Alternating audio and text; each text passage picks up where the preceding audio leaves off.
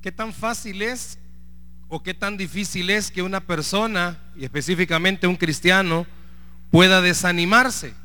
Si pudiéramos hacer la pregunta en esta tarde, ¿cuántos quizás a esta hora o están desanimados en algo, se han desanimado o han estado desanimados? El doctor Norman Vincent Pale ha sido uno de los predicadores más populares en la década de los 80, 90 y principios de los 2000 en Estados Unidos. Él escribió un libro, El pensamiento positivo. Inmediatamente terminó de escribir ese libro, él es un pastor, un predicador, comenzó a ser criticado duramente por una serie de pastores, asociaciones de pastores, y comenzaron a criticarlo al punto que comenzaron a decirle, mire, usted no es pastor, usted es psicólogo. Usted no habla palabra de Dios. Pale resultó tan afectado por las críticas que estuvo considerando muy seriamente el renunciar al pastorado. Él era pastor de la iglesia Marvel de Nueva York. De hecho, él un día cuando iba a visitar a su papá, el papá de él estaba muy enfermo, decidió hacer algo. Escribió su carta de renuncia. Y él dijo, cuando regrese de este viaje, voy a llegar a la iglesia y voy a presentar mi renuncia. Había sido tanto el desánimo que él había obtenido de las críticas. Cuando él llegó donde el Padre, él pudo compartirle el desánimo que él tenía. Le dijo a su papá que era lo que lo había desanimado. El papá también era ministro, pero la enfermedad del padre le imposibilitó darle una respuesta. No podía hablar el papá. Pero el doctor Pale nunca le dijo, voy a renunciar papá cuando regrese. Cuando él iba de camino hacia casa y cuando llegó, sonó el teléfono y era la mamá y le dijo, tu padre acaba de morir. No le dio tiempo de ir a la iglesia y presentar la carta de renuncia. El día del entierro la mamá se le acerca a Pale y le dice, hijo, tu papá te dejó esta carta. Y en esa carta el, papá de Pale le decía, hijo, no te desanimes por lo que otros ministros digan de ti. Tú sigue predicando el Evangelio como debe de ser predicado. No renuncies. Aquella carta salvó el ministerio del doctor Pale y lo motivó a seguir adelante. ¿Cuántos de los que estamos acá necesitamos o hemos necesitado que alguien se acerque a decirnos que no renunciemos cuando estamos desmotivados? Quiero en esta tarde compartir el mensaje, cómo vencer el desánimo. Abra conmigo la Biblia, por favor, en el primer libro de Crónicas, capítulo 28, versículo 20. ¿Cómo vencer el desánimo? ¿Cómo vencer el desánimo? Primero de Crónicas, primer libro de Crónicas, capítulo 28, verso 20. Si no anda Biblia en las pantallas se va a proyectar, aunque es muy bueno que usted siempre venga con, con su Biblia. Vean lo que dice el verso 20 del capítulo 28 del primer libro de Crónicas. Dice así. Dijo además David a Salomón su hijo, ¿Cómo le dijo?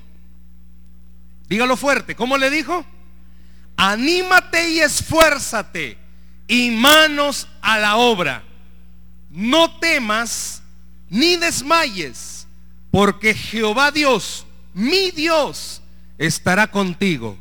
Él no te dejará ni te desamparará hasta que acabes toda la obra para el servicio de la casa de Jehová. Vemos en este pasaje que David está haciendo lo mismo que el papá del doctor Pale. Está motivando a su hijo, está animándolo a que termine la tarea hacia la cual fue el llamado. Si usted busca la palabra ánimo, esta palabra ánimo es el mismo vocablo que se utiliza para cuando está diciendo alégrate.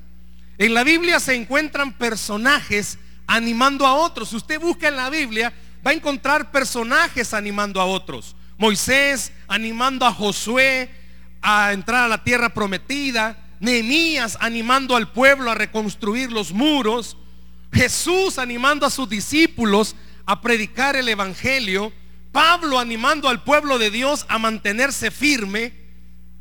Yo quiero que esta tarde usted y yo entendamos, animar a los hijos de Dios es importante.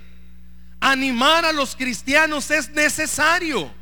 Animar a la persona que está a la par suya es de vital importancia. Yo compartía una fotografía en el Facebook sobre este mensaje y era una manzana contenta con otra manzana que estaba triste, pero tenía un papel adelante con una cara alegre. Muchas veces nos vemos acá sentados, se ve en su trabajo, se ve en la casa, se ve en su célula y usted ve un rostro, pero en realidad no se sabe cómo está el estado de ánimo de la persona. Usted no sabe si el que está a la par suya está aprendiendo a menguar esa tristeza para que no le estén preguntando o si de verdad anda animado. Honestamente, existen pocas personas que animan a los demás. Por eso es que hay poca gente que vive animada. Existe poca gente que anima a los demás. Y esta tarde Dios desea que usted y yo nos convirtamos en personas que podamos animar a los demás que usted pueda animar en su casa, que usted pueda animar a los que viven cerca suyo. Pero hay un problema también. Y es que hay personas que no les gusta buscar ayuda. No sé si se ha encontrado con esas personas o quizás usted sea así. No les gusta buscar ayuda. Y qué difícil es ayudar a alguien que no quiere que se le ayude.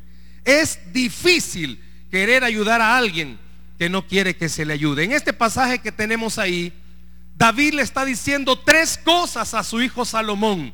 Anímate, esfuérzate y manos a la obra. Anímate, esfuérzate y manos a la obra. Pero esta tarde solo nos vamos a detener, no a meditar en esa parte, pero sí vamos a hablar del anímate. Pero la pregunta es, mire hermano, ¿qué es el desánimo? para saber si de verdad yo estoy, yo he estado o para poder evitarlo. La palabra desánimo viene del griego axumeo, axumeo, A-D-S-U-M-E-O, axumeo, que significa, y oiga todo lo que significa y a ver si usted y yo nos identificamos en algo.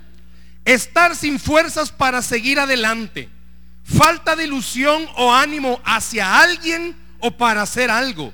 Dejar, estar cansado, desfallecer, desmayar, fatigar, flaquear, rendirse, decaer, deshacer, destruir, echar, escasear, exterminar, faltar, quedarse, marchitar, terminar, agotar, arruinar, caer, derribar, débil, flojo, apagado, torpe, acobardar, quebrantamiento, desconsuelo, miedoso, temeroso.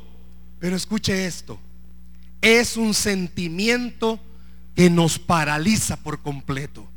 El desánimo es un sentimiento que paraliza por completo. Hace que perdamos todas nuestras facultades emocionales espirituales y físicas. No quiere hacer nada. La mente sufre un bloqueo que impide que actuemos de acuerdo a los principios que Dios le ha establecido a los cristianos. Y escuche, el desaliento es una de las estrategias más peligrosas que utiliza el enemigo. El desaliento es una de las estrategias más peligrosas que utiliza el enemigo. Una persona desanimada no puede servirle a Dios. Una persona desanimada ya no puede creer en nada. Le hago una pregunta. ¿Cuántos en algún momento se han encontrado desanimados? ¿Cuántos en alguna situación difícil ha deseado tirar la toalla y honestamente vive su diario vivir o su diario caminar porque ni modo, no tiene de otra, pero ganas de seguir ya no tiene. Esposas totalmente desanimadas con el esposo. No va a decir amén si está aquí su esposo. Parejas totalmente desanimadas. Padres totalmente desanimados. ¿Cuántos en sus trabajos se han encontrado desanimados? Ya no quieren. Y están trabajando porque ni modo. Es su modo viviendo, pero ya no quiere. El jefe que tiene, los compañeros que tiene, las políticas nuevas que ponen, lo ha desanimado. Ya no rinde igual. Ya no rinde igual. Y sabe, la Biblia dice que el corazón alegre hermosea el rostro. Hágame un favor, vea el rostro que tiene la persona que está a la par suya. No me mire el mío, ya me lo está viendo. Mira el que está a la par suya. Vea el rostro que está a la par suya. Y sabe, el rostro que esta tarde anda o que este día podemos andar, quizás no necesariamente el rostro que andemos toda la semana. Yo no sé si se ha fijado, llega a su casa el esposo y la esposa le ve la cara al esposo, fellito, pero le mira la cara y ya sabe que tiene algo que le pasó algo. Cambia cuando llega bien alegre y dice, wow, le fue bien. ¿Cuántos de ustedes cuando llega el día domingo, yo sé que para todos quizás es un martirio el lunes, ¿verdad? Porque, ay, después de fin de semana quiere levantarse. Pero súmele a eso que desde el domingo en la tarde ya comenzó a pensar, y mañana tengo que ir a trabajar. Y mañana tengo que ir a ver a esto. Y mañana. El desánimo es una de las cosas que el enemigo más utiliza. Y vámonos al aspecto espiritual. ¿Cuánto cristiano camina desanimado porque aparentemente, póngalo quizás entre comillas si gusta y con letra mayúscula, aparentemente Dios no está haciendo nada con lo que usted está orando? El enemigo comienza a atacar. El enemigo comienza a decirle, el enemigo comienza a susurrar y comienza el desánimo a aparecer. No quiere seguir, ya no quiere orar, ya no quiere venir a la iglesia, ya no quiere ir a su grupo. Se desanima. Y honestamente, a veces usted se ha desanimado porque algo pasó, quizás en su grupo o con alguien en la iglesia y lo ha desmotivado. Y oiga esto, el desánimo es universal. Diga conmigo fuerte, universal. No, pero dígalo más fuerte, universal. ¿Sabe qué significa eso? Que el desánimo le puede dar a cualquiera. No importa quién sea. No importa cuánto tiempo de cristiano tenga, ni cuánta comunión con el Señor tenga. Ya voy a hablar de algunos ejemplos. Que alguno diría, wow, yo quisiera ser como ese siervo del Señor, pero también cayó en desánimo en algún momento. ¿Por qué? Porque el desánimo es universal. Cualquiera de nosotros puede entrar en desánimo. Y escuche esto. Hay una parte de la Biblia en números, no lo busque donde habla que el pueblo del Señor viene de una batalla, vienen de una victoria, vienen contentos, vienen alegres y ¡pum! Cayeron en desánimo. La Biblia habla que Dios había hecho prodigios, señales, que el pueblo de Israel había visto maravillas de parte del Señor, sacándolos de Egipto y ¡pum! Entraron en desánimo. Y podemos hablar esta noche de tanto ejemplo de la Biblia que nos enseña que el pueblo, que habían personajes específicos que caían en desánimo. Porque el desánimo es universal. El desánimo puede llegar en el momento en el que menos usted lo espera. El desánimo puede llegar, imagínese de repente, usted está bien en su trabajo, súper bien, ha estado años súper bien, pero de repente pasa algo que lo desmotiva, usted no lo esperaba. A veces nos desmotivamos con las personas que menos creemos. El desánimo es algo que el enemigo utiliza para que usted pierda de vista su objetivo. El enemigo utiliza el desánimo para que sus fuerzas se vengan abajo. Baje sus brazos. No quiera seguir peleando. Usted está orando, meses de estar orando, meses de estar intercediendo y las cosas no cambian. Meses de estarle suplicando al Señor una provisión. Tenemos unos conocidos en la, en, la iglesia. Años de estar orando. Se han metido en unas deudas económicas difíciles por malas decisiones y ellos lo aceptan a punto de perder su casa, oran, Dios hace cosas, pero siguen orando, pero no hace Dios lo que ellos esperan, que esa deuda se cancele o que haya una fuente de trabajo fuerte para que puedan ir pagando cuotas. No hay. Y hay semanas en que llegamos a una reunión y vemos a la esposa de este brother desanimada, con los ánimos abajo. Y cuando comienza a compartir, llega un momento en el que compartimos, ¿y qué tal? ¿Cómo ha estado? ¿Y cuáles son sus cargas? Ya saben, las mismas de siempre. Yo no sé para qué sigo diciendo si Dios no me oye. Desánimo, desánimo. Nos encontramos con personas donde quiera que usted llegue. Puede ser que usted vaya a alguna oficina de gobierno y ve a alguien desanimado. Y ese desánimo hace que el trabajo lo haga mal. Yo no sé cuántos de ustedes pueden esta tarde a sí mismos contestarse y aceptar que a veces en su trabajo o en el servicio que le da el Señor no lo hace bien porque se desanima, porque está desanimado. ¿Cuántos de ustedes están orando por un cambio de trabajo para el 2015, no por mejora, sino que aunque me paguen menos, pero ya no quiero estar aquí, por desánimo? ¿Cuántos de ustedes, honestamente, están desanimados de llegar a casa después de trabajar? Porque no ven cambios. El desánimo es universal. El desánimo nos da a todas las personas. Y muchas veces el desánimo aparece cuando menos lo esperamos. Y escuche, cuando usted y yo estamos desanimados podemos hacer muchas cosas. Ir al súper, ir aquí, ir allá. Pero no podemos confiar en Dios. Cuando usted está desanimado puede subirse al carro y decir voy a ir a tomarme un café con mis amigos y lo hace bien. Pero cuando está desanimado no puede decir voy a ir a orar. Porque comienza su mente a decir ¿para qué? Pérdida de tiempo. Ya no voy a orar. Cuando está desanimado, el enemigo comienza a atacar y comienza a decirle que todo lo que usted está haciendo no sirve. La Biblia habla de hombres y mujeres que estaban desanimados. Elías Muchos han oído, yo quisiera ser arrebatado como Elías. Pero Elías, un siervo del Señor que hizo cosas extraordinarias que nadie más ha podido hacer, se desanimó. Y el desánimo hizo que Elías se escondiera en una cueva. Quizás usted y yo no nos escondemos en cuevas, pero quizás hacemos otras cosas. Jonás, cuando Dios le da una orden a Jonás, el desánimo de Jonás hace que haga lo contrario a la voluntad de Dios. No, yo no voy a hacer eso, yo no voy a hacer eso. Sansón, el desánimo de Sansón hizo que Sansón se suicidara. ¿Cómo son las actitudes de una persona desanimada? Una persona desanimada se aísla de los demás. Tiene pensamientos negativos hacia Dios. Dios no me ama, Dios no me quiere, no me escucha, me dio la espalda.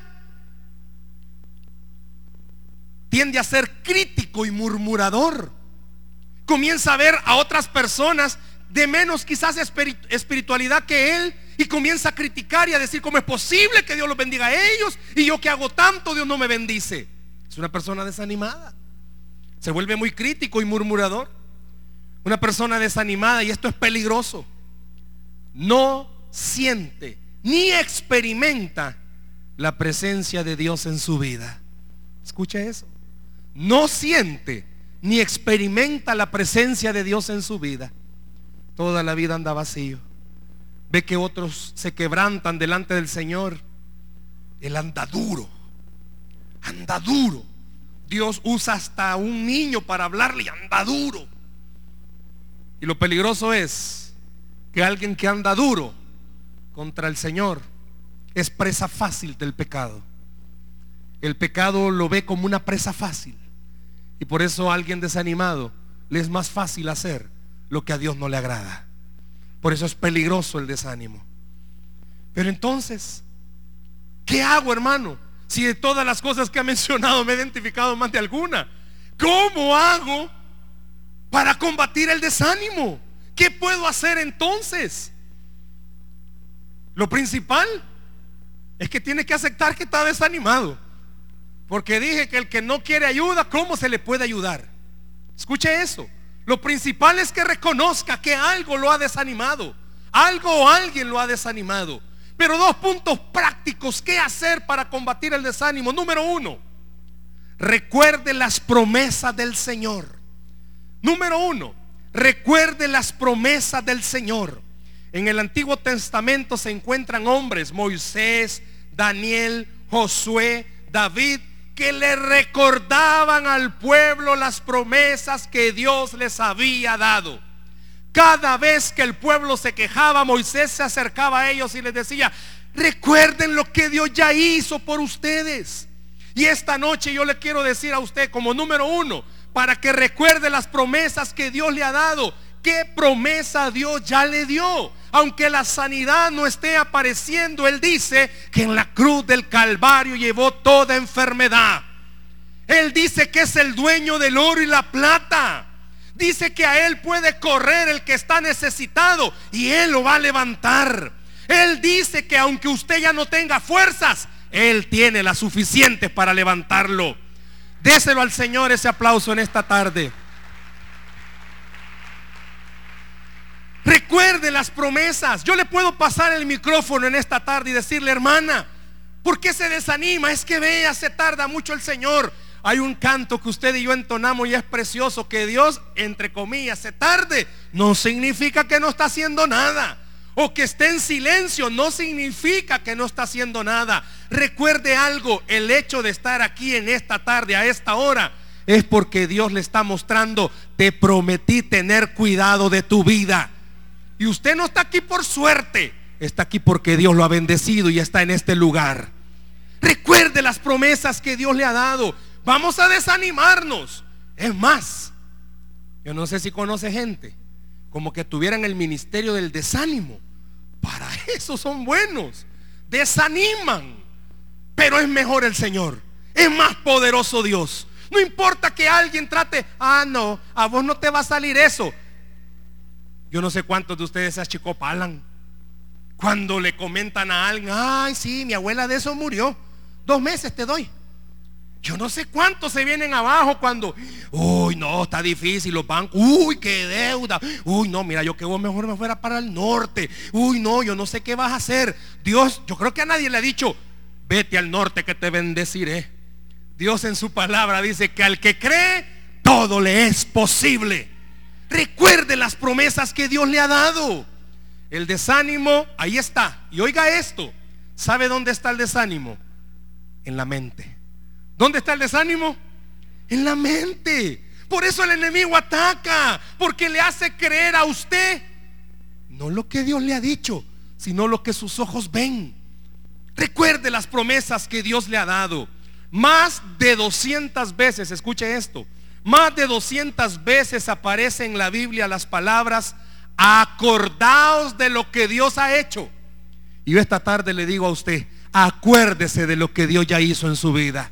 Acuérdese las veces que Dios le ha proveído. Acuérdese las veces que Dios le ha ayudado. Acuérdese las veces que usted sentía que ya todo estaba perdido y de repente se abrió una puerta. Esa puerta se llama Jesús.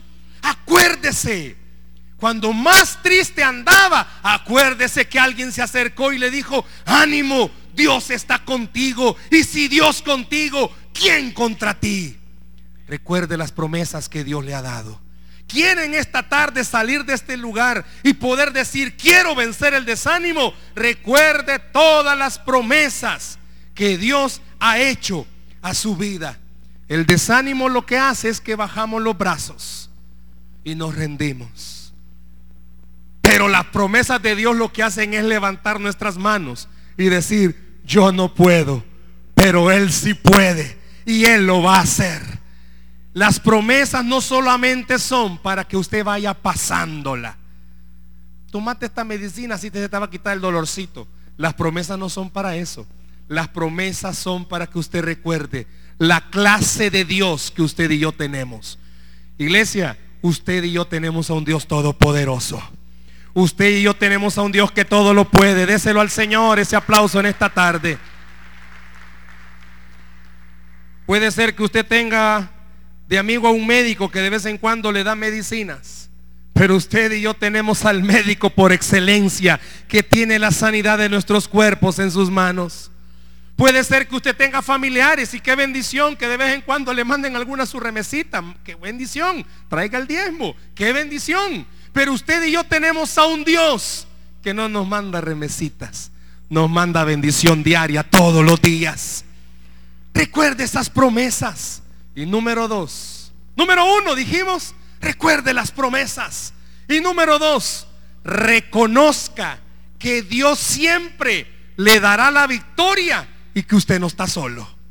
Escuche eso, reconozca que Dios siempre le dará la victoria y que usted no está solo. Quiero que vea este pasaje rápidamente, segundo, segunda de Corintios, capítulo 4, versos 7 al 9. Vean lo que dice, no sé cuántos se van a identificar. Vean lo que dice la escritura. Ahí está en la, en la pantalla. Segunda de Corintios 4, 7. Pero tenemos este tesoro en vasos de barro para que la excelencia del poder sea de quién? ¿Sea de quién? De Dios y no de nosotros. Que estamos atribulados en todo, mas no angustiados. En apuros, mas no desesperados. Perseguidos, mas no desamparados, derribados, pero no destruidos. Puede ser que esta tarde usted y yo digamos, hermanos, sí es cierto, yo me siento atacado. El desánimo ha hecho algunas cosas en mí. Pero esta tarde Dios le está diciendo, no solo recuerdas mi promesa, recuerda que soy yo el que te va a sacar, no sos tú el que va a salirse. ¿Escuchó? No es usted el que se va a salir, es Dios el que lo va a sacar y lo va a sacar en victoria de donde usted está. Nuestras puertas dicen salida. Usted puede pararse y salir, pero ante su problema Dios le está diciendo, no te vas a parar solito y vas a salir caminando. Yo te voy a sacar, porque yo lo voy a hacer. Puede ser que esta tarde más de alguien de los que está acá ya no quiere seguir, porque ve lo que el desánimo hace que veamos. ¿Sabe qué hace el desánimo? El desánimo hace que veamos nuestras limitantes. No tengo esto, me falta esto, no he logrado esto,